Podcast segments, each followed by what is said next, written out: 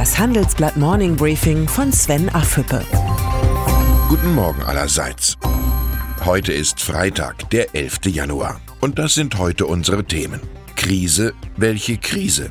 CDU-Berater Merz. Inside Tesla. Wohlstand für alle. Ludwig Erhards Bestseller hat auch 70 Jahre nach der Erstausgabe nicht an Aktualität verloren. Wirtschaft ist zu 50 Prozent Psychologie.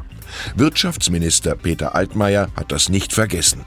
Im Interview mit dem Handelsblatt tritt er der Krisenrhetorik von Vizekanzler Scholz kraftvoll entgegen. Wir sollten den Standort Deutschland nicht schlecht reden. Er genießt weltweit eine enorme Reputation.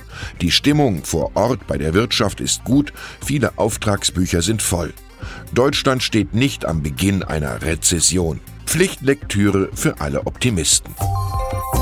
Apropos Scholz. Die Woche ist für den Bundesfinanzminister nicht wirklich gut gelaufen. Erst hagelte es nach seiner überraschenden Selbstinszenierung als potenzieller Kanzlerkandidat heftige Kritik aus der SPD. Nun torpedierte die Unionsfraktion seinen Plan für eine Reform der Grundsteuer. Der Gesetzentwurf sei ungerecht und kompliziert. Zum Jahresende läuft die Frist des Bundesverfassungsgerichts aus. Für Scholz heißt das Nachsitzen und Nachbessern. Die CDU-Vorsitzende Annegret Kramp-Karrenbauer und Friedrich Merz haben eine Lösung gefunden, wie der Wirtschaftsexperte in die Partei eingebunden werden kann. Merz soll Mitglied der Kommission zur sozialen Marktwirtschaft werden und am neuen Grundsatzprogramm der CDU mitwirken. Vom Mitbewerber um den Parteivorsitz, der eben noch seine Ministerambitionen öffentlich machte, zum parteipolitischen Berater. Für Merz muss das ärgerlich sein. Für die CDU ist es eine vertane Chance. US-Präsident Donald Trump. Zum Weltwirtschaftsgipfel nach Davos fliegt er nicht. Per Twitter sagte er die sehr wichtige Reise ab. Als Grund nannte er die Unnachgiebigkeit der Demokraten beim Thema Grenzsicherheit. Der Haushaltsstreit zwischen Republikanern und Demokraten legt die US-Regierung seit Wochen lahm. Die Demokraten für die Absage der Davos-Reise verantwortlich zu machen, ist perfide. Allerdings wusste schon der ehemalige US-Präsident Dwight D. Eisenhower, die Jagd nach dem Sündenbock ist die einfachste. Industriespionage, Dumpingpreise, Technologietransfer. Die Vorbehalte gegen China sind mindestens so groß wie die ökonomischen Chancen in dem Land. Der Industrieverband BDI hat jetzt eine härtere Gangart gegen die Volksrepublik gefordert.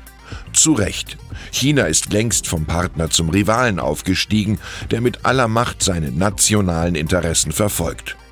Deutschland und Europa brauchen einen selbstbewussteren Auftritt gegenüber China.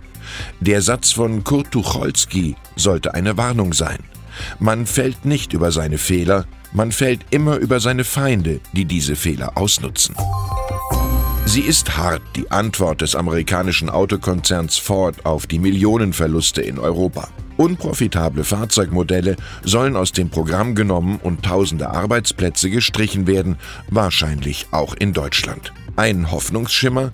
Die geplante Allianz zwischen Volkswagen und Ford in den Bereichen Nutzfahrzeuge, Elektromobilität und autonomes Fahren. Beide Konzerne wollen sie in der nächsten Woche bekannt geben. In der Autoindustrie hat angesichts der großen Herausforderungen ein Umdenken stattgefunden von Konkurrenz zu Kooperation. Elon Musk. Er elektrisiert die Autowelt wie kein anderer Manager. Über Teslas Erfolgsgeheimnis ist allerdings nur wenig bekannt. Jetzt hat der Elektropionier Handelsblatt-Redakteurin Britta Weddeling und wenigen anderen Journalisten Zugang zum Allerheiligsten von Tesla verschafft, der Gigafabrik im US-Bundesstaat Nevada. Dort lässt Musk die Batterien für seine Elektroflotte produzieren. Die Gigafactory ist das New York der Fabriken. Wer verweilt, steht im Weg. Alles ist in Bewegung, auch die Fabrik selbst, schreibt meine Kollegin Wedeling in unserer heutigen Titelgeschichte Inside Tesla.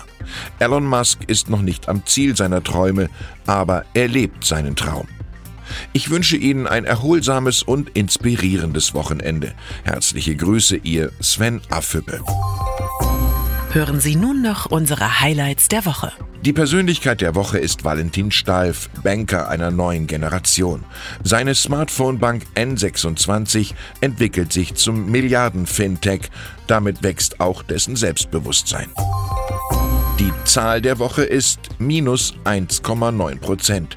Um diesen Wert ging die Produktion des verarbeitenden Gewerbes in Deutschland im aktuellen Berichtswert zurück. Eine schlechte Nachricht für die deutsche Konjunktur. Und das Zitat der Woche kommt von Jeremy Corbyn. Der Labour-Chef fordert eine Neuwahl, sollte das Parlament den von Premierministerin Theresa May und der EU ausgehandelten Brexit-Vertrag ablehnen. Aber eine Wahl muss Vorrang haben. Sie ist nicht nur die praktikabelste Option, sie ist auch die demokratischste Option.